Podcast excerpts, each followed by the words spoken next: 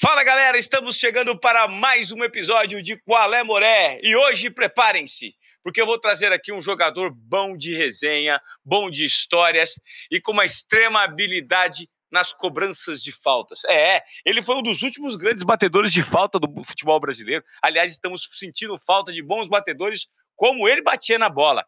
Já passou por Palmeiras, por Flamengo, por Santos, por Grêmio, jogou na Europa, na Itália, na Espanha, no mundo árabe e também foi atleta da seleção brasileira. E durante o período que jogou no Palmeiras se transformou num cara parceiro, meu amigo, por conta das reportagens especiais que fizemos. Eu tenho o prazer de entrevistar hoje no nosso podcast Marcos Assunção. Qual é, meu parceiro? Qual é, Moré? Você que diz aí, meu parceiro. Que saudade que eu tô de você, cara. Tudo bem. Vivemos bons tempos no Palmeiras, principalmente nas reportagens malucas do Globo Esporte, né, Assunça? Até minha chuteira você levou embora, né, Moré? Até minha chuteira, pô. Deixei descalço depois do jogo. Cara, é verdade. Eu é, essa história da chuteira conta pro pessoal como foi, cara. E me conta o jogo já de cara pra gente abrir com esse. Já que você introduziu a primeira fala. Eu acho, eu acho que foi um jogo contra o Mogi Mirim, não foi? Eu fiz dois gols, o Palmeiras acho que ganhamos de 2 a 0 fiz dois gols e, e, depois do jogo você me, você me pegou lá no, no, no, no, na beira do gramado do Pacaembu e aí começamos a falar, começamos a entrevista e no final das contas você falou, pô, você não pode me dar sua chuteira? Né? E a Adidas, Adidas como uma parceira legal que eu tinha e tenho até hoje, como me mandava a chuteira sempre, eu tirei a chuteira do meu pé e dei para você e você levou embora. Cara, mas isso tudo, tô me lembrando agora, foi por conta de uma reportagem, Assunção, que nós fizemos quando você. Teve um dia que eu cheguei atrasado ao centro de treinamento, por conta do trânsito, e você tinha acabado de dar entrevista coletiva num treino da tarde. E estava quase escurecendo, e eu tinha perdido a reportagem. Ou seja, o treino já tinha acontecido, a entrevista coletiva, que era sua, já tinha sido dada, e eu precisava preparar uma reportagem para o dia seguinte sobre o Palmeiras. Foi aí que eu tirei um coelho da cartola. Graças à proximidade que eu tinha de você, falou assim: Assunção, vem cá. Você falou: o que, que você quer, cara? Eu tô descalço, já acabou a coletiva, tá quase escurecendo, você chegou atrasado. Eu falei: então vou fazer o seguinte: tô vendo uma bola ali no campo, me ensina a bater falta. Você me ensina a bater falta e eu faço a reportagem em cima disso. Você lembra? Ficamos lá umas boas horas ali de até você até você conseguir fazer um gol, né, irmão? Porque antes você chutava ou passava a barreira, a bola ia fraca, ou a bola batia na barreira ou ia para fora. Então, numa cobrança de falta, são vários fatores que você tem que, que ter na hora de, de cobrar uma falta para você fazer o gol ou não, né? né? Porque ali não é só, né, não é só passar a barreira, né? Você tem que ter a força exata, o local exato para que o goleiro não chegue. Né? E passamos aí mais um, algumas horas ali você tentando, mas no final deu tudo certo o importante é isso, não é como começa, e sim como termina, não é verdade? Então deu tudo certo. Ô, Assunção, na verdade a gente ficou ali uns 15 minutos só, cara, porque tava escurecendo, não tinha luz. Eu bati seis bolas, consegui me entrar e você me ensinou. Agora me conta uma coisa, me conta uma coisa. O que que tá faltando hoje no futebol brasileiro que temos tão poucos gols de falta, Assunção? Tá faltando treino? É, é um pouco de tudo, Ivan. Tá faltando treino, tá faltando o jogador ter personalidade para chegar para o treinador, para o fisioterapeuta, para o fisiologista e falar: eu tô bem para treinar, né? Na hora que é, é, é, qualquer um desses profissionais chegar e falar: ó, o jogador vem para cá, vamos embora, você já treinou o que tinha que treinar. Mas eu, acima de tudo, o que está faltando é a vontade do jogador querer fazer gol de falta querer ser um grande cobrador de falta, né?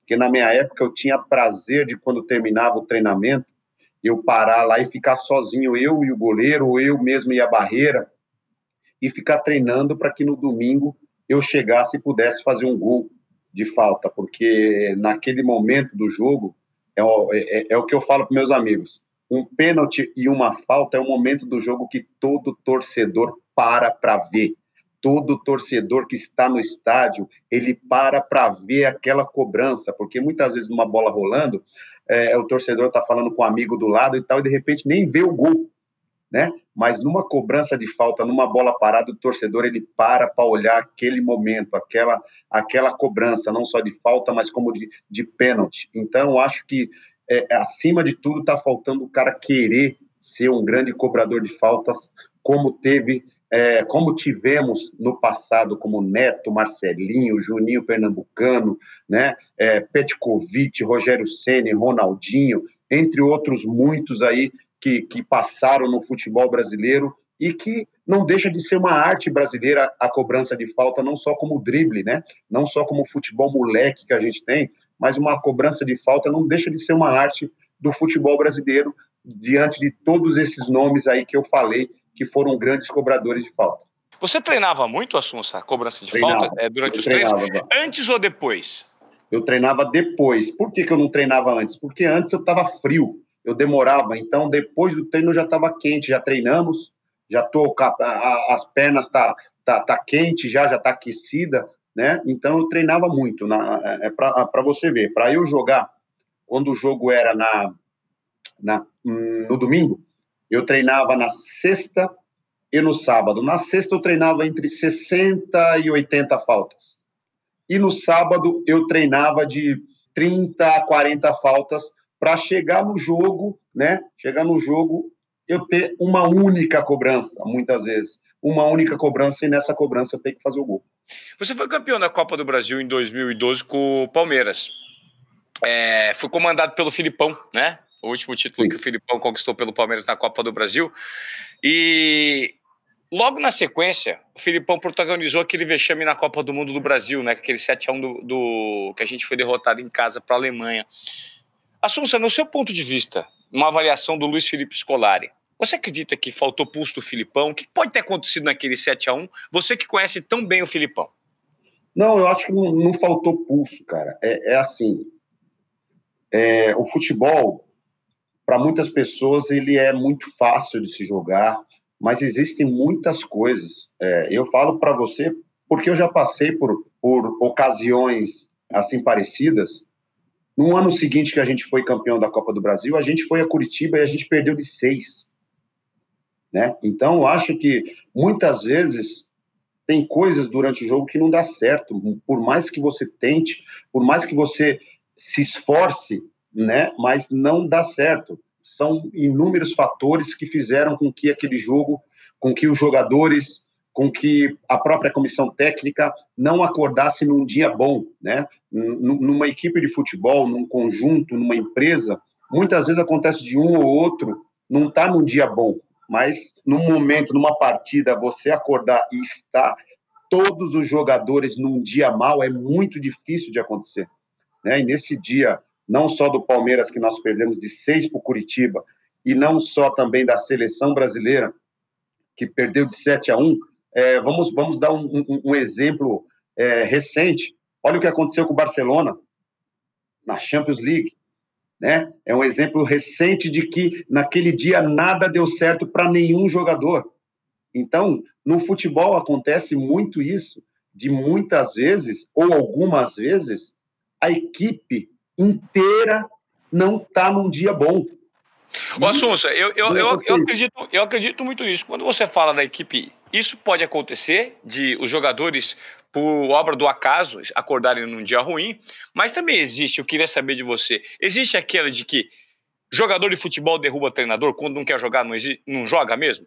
Tem isso? Você presenciou isso na sua carreira? Na minha, na minha carreira, graças a Deus, eu nunca fiz isso. Nunca, eu joguei em times que nunca, nunca fizemos isso, né? É, é, tivemos sim. E olha que é, é como se fosse numa empresa, né? Imagine você numa empresa com seus companheiros e tem um chefe chato pra caramba né? E então, o tempo todo está te dando paulada no você e no, nos seus nos seus companheiros. Então, mas é, nos clubes onde eu joguei nunca passei por isso, graças a Deus. Tivemos, eu tive aí alguns treinadores chatos, mas treinadores, entre, entre, mas treinadores entre, vencedores. É. Quais, eles, quais, quais, eram os mais, os mais pegavam no pé, Assunça? Cara, eu tive um treinador, é, é, Serra Ferrer, no Betis ele era aquele cara que gostava das coisas certas. Se você brincava um pouquinho, ele já vinha, já te dá, ah, o negócio aqui é sério, não tem que brincar, e essas coisas todas. No final, é aquilo que eu te falei, não é como começa, sim como termina. Né? No final, a gente conseguiu a Copa do Rei e conseguimos classificar o Betis para a Champions League, onde nenhum time da Andaluzia, da região de Andaluzia, como Sevilha, Málaga, Cádiz, várias outras equipes, nunca tinham conseguido esse feito de chegar numa Champions League e nós conseguimos, e nesse ano conseguimos ganhar a Copa do Rei também. Então, a partir do momento que tem esse treinador que é chato, que pega no teu pé, e no final do trabalho te dá o resultado positivo, tá tudo certo, não tem problema nenhum. Né? Então, acho que é, é, é, o, o, trabalho ele tem que ser é, é, maior do que qualquer jogador, do que qualquer treinador. A partir do momento que o trabalho está sendo bem feito está te dando resultado e está colhendo os frutos que você necessita, não só para você pessoalmente, mas como profissionalmente para o grupo, as coisas é, a gente aguenta sem nenhum tipo de problema e sabe que aquilo é pelo bem do grupo e não só pelo bem do treinador ou do jogador, e sim do grupo. Então não tem problema. Pô, Assunção, você, você, jogou na, você jogou na Europa, é, Espanha e Itália por quanto tempo? Quanto Joguei tempo oito, foram oito anos, cinco anos de Betis e três anos de Roma. Foi ali que você ganhou grana no futebol ou não? Uh, o futebol lá fora paga muito. Você ganhou mais grana fora do futebol do que no Brasil?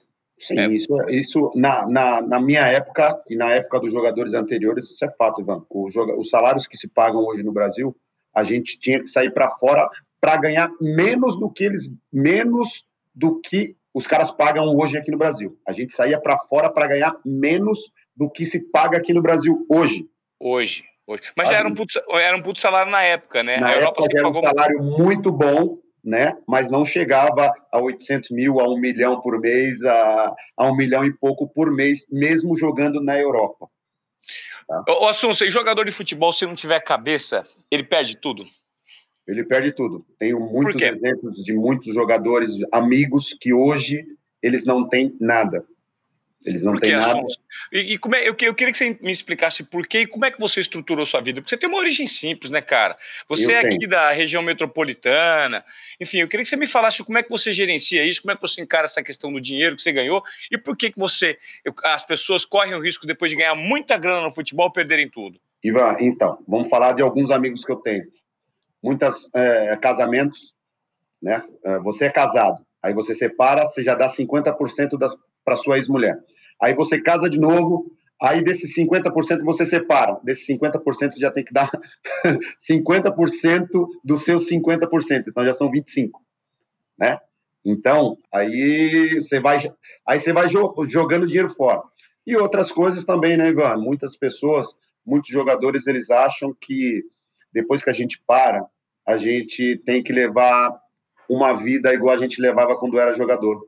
Eu acho que não é assim, cara. Não é, a gente não pode levar a vida que a gente levava quando era jogador. Eu dei um exemplo para alguns jogadores mais novos de que quando a gente joga, a gente tem um chuveiro e tem um ralo, né?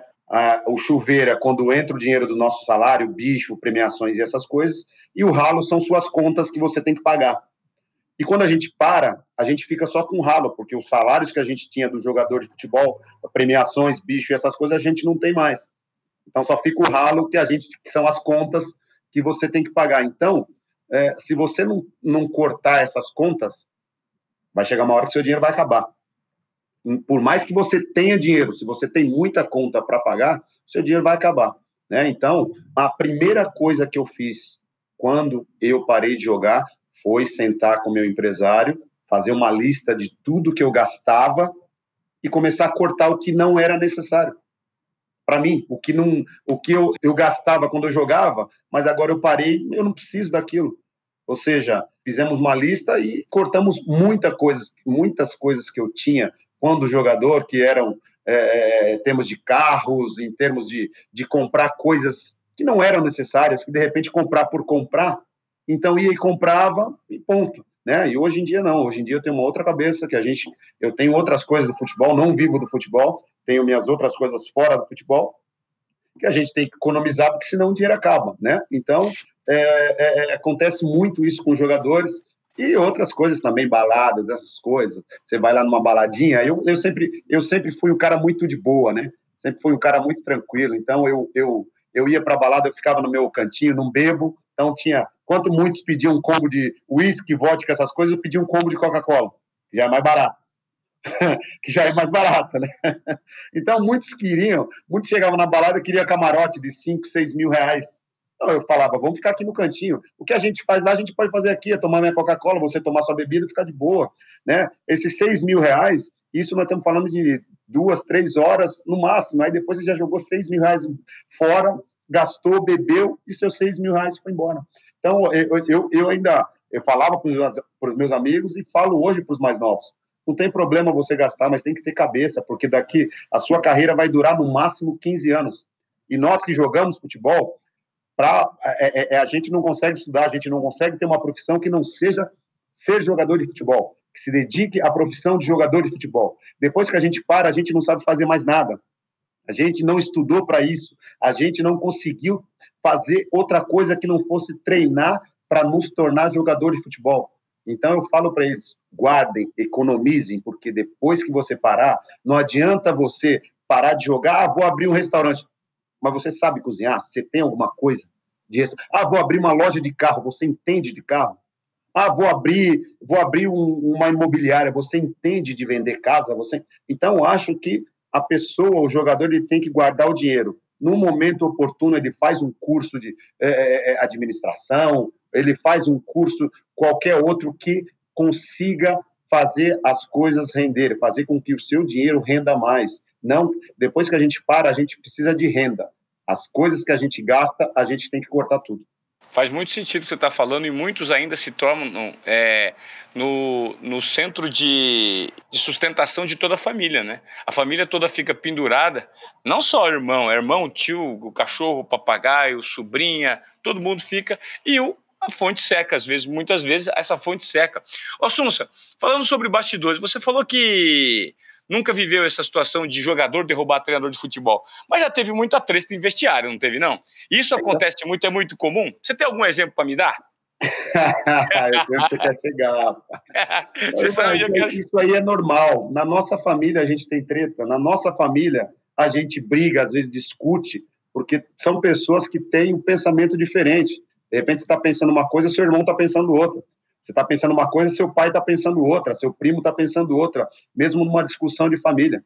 Né? Isso aí é super normal, é, a, a, a, é, é, não é de hoje, isso vem de muitos anos. Eu acho que isso é super normal numa empresa onde você trabalha com muitos, muitas cabeças pensando de um modo diferente. Né? Então, para cortar o assunto, eu quero saber, você tratou com o Valdívia alguma vez ou não?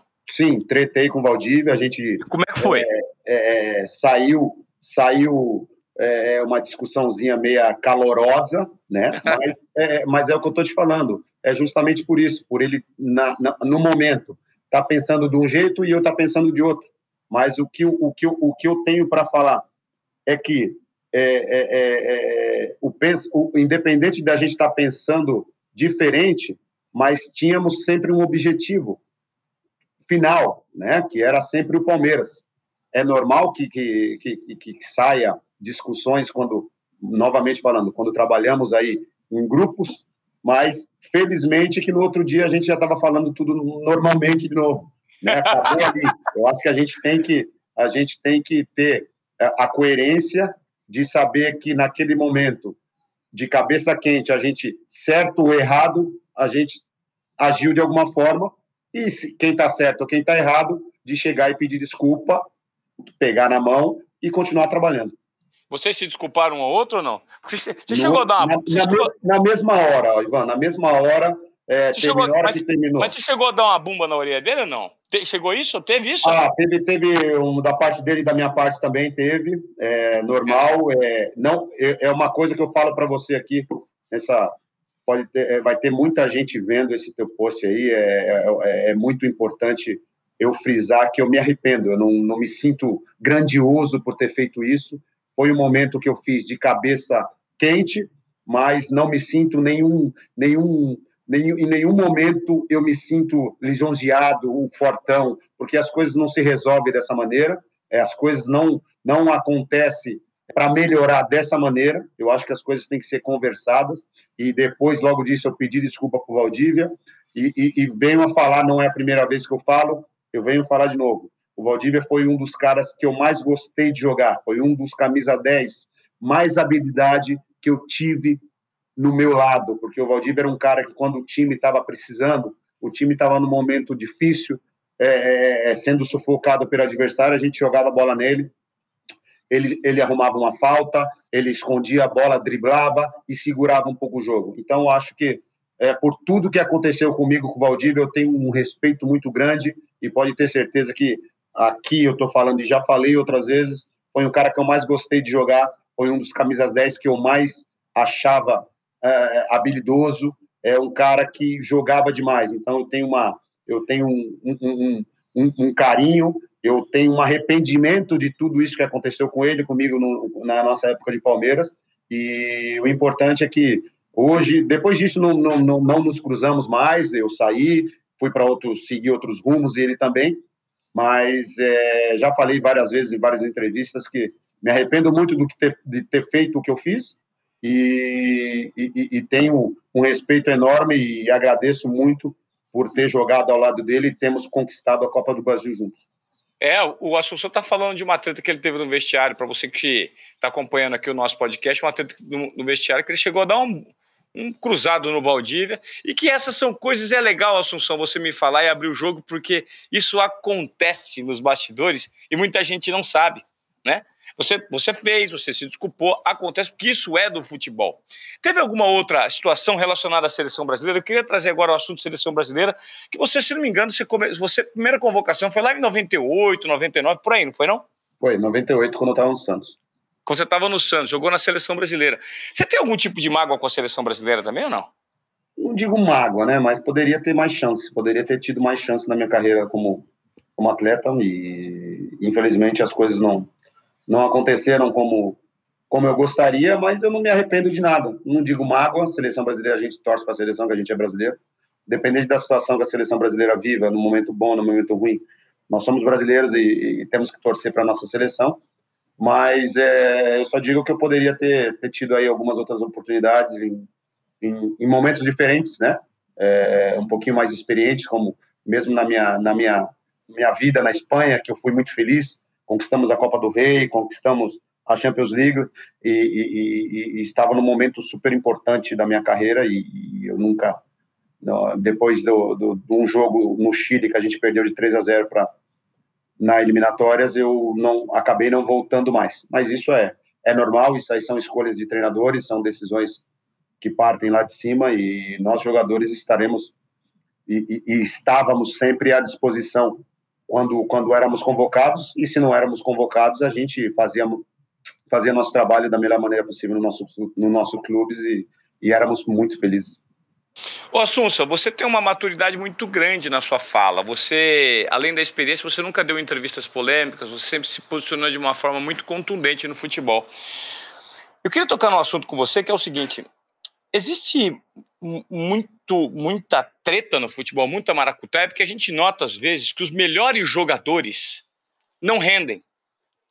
Porque estão na mão de empresários específicos e vice-versa. Tem nego que é meia boca e que consegue é, colocação, bons times, bons salários. Isso existe no futebol? Essa politicagem de um lado ou de outro, que quem ganha é, quem pode mais chora menos em algum momento?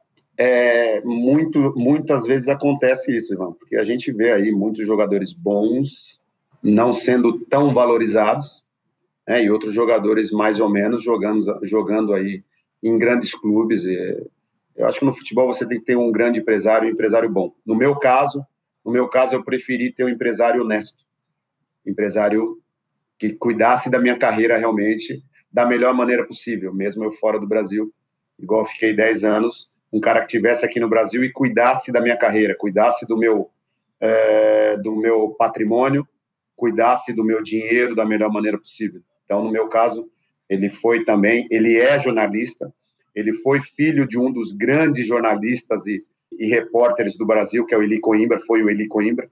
O filho dele é o Elizinho, esse cara que fez com que a minha carreira eu pudesse jogar tranquilo, eu pudesse entrar em campo e estar tá treinando e saber que as minhas coisas aqui no Brasil, que o meu salário todos os meses, ele ia é, cuidar direito do meu dinheiro sem, sem, sem me roubar, a verdade é essa, né? E a gente, eu conheço muitos caras aí, muitos ex-jogadores que, que falam que tiveram problema com os empresários justamente por isso, por, por dinheiro. Então, eu, graças a Deus, tive um empresário dos 17, dos 18 anos até os 38, 39, quando eu parei, sempre foi o mesmo empresário e sempre me, me ajudou da melhor maneira possível. Então, por isso que eu posso não ter tido tanto sucesso na seleção brasileira, não posso, posso não ter tido tantos jogos na seleção brasileira, mas nos clubes onde eu passei, graças a Deus, eu tenho todos os clubes onde eu vou, eu tenho uma porta aberta, todos os clubes onde eu vou, eu tenho amigos, e isso é o importante na vida. Depois que eu parei de jogar, eu ainda em todos os clubes, em todas as cidades onde eu morei, eu tenho contato com amigos que, é o, que eu deixei. Então, isso que eu quis para minha vida, não só ter amigos quando era jogador de futebol, mas o importante de tudo isso é ter amigos depois que você para de jogar futebol. Isso que é difícil, né? Por isso que eu moro no mesmo lugar, meus amigos são os mesmos de sempre, de quando eu tinha 5, 6 anos de idade, e adoro ficar com eles, com a minha família. Isso eu, não tem coisa melhor do que você, muitas vezes você tem um problema, né? E você não sabe o que fazer, e você vai lá, tá com os amigos, tá com a família. Isso é o, é o melhor que, que o melhor que há numa pessoa, e isso foi o que eu quis para minha para minha vida, é, antes, durante e depois do futebol. Assunza, e agora, no pós, pós-carreira, como é que você se imagina? O que, que você tem investido? Você foi dirigente, né, se não me engano, do Água Santa. Fui. É, pretende seguir na carreira do futebol? Pretende continuar contribuindo de alguma forma com o conhecimento que você obteve como jogador? Como é que está esse pós-carreira? Ivan, meu pós-carreira é isso aqui que você está vendo aqui atrás, aqui, ó. Eu me divirto muito com isso aqui. Capacete. Meu, gente, capacete. o Marcos Assunção, ele é um apaixonado por motos e ele anda com aquelas motos speed, meu amigo. É, anda no autódromo, já fez vários cursos de pilotagem, tem várias motos em capacetes estilizados. Se transformou numa paixão, Assunção? É, eu sempre tive, mas quando a gente joga é perigoso, né? Então, é, não dava para andar. Mas depois depois que eu parei de, de jogar, realmente foi o que você falou. Fiz alguns cursos de, de, de moto, vou para os autódromos, mas o pós-futebol eu quis, eu quero, na verdade, eu já sou, né? Que eu já hum, trabalhei no Água Santa, mas eu me preparei para isso e continuo me preparando. Né? Eu faço cursos, né? O, o curso que eu estou fazendo agora é do executivo do futebol da CBF, a gente tem era um curso presencial, mas infelizmente por causa dessa pandemia está sendo um curso, um curso online, um curso muito bom que tem todos aí todos os diretores, os grandes é, executivos do futebol, a maioria estão fazendo esse curso. Inclusive ex-jogadores como Juan, como Dracena estão fazendo também. Então eu acho que é, para a gente que quer continuar no futebol e eu no meu caso como diretor de futebol o sol ter jogado não adianta. Né? Eu acho que num clube de futebol você tem que ter dois caras.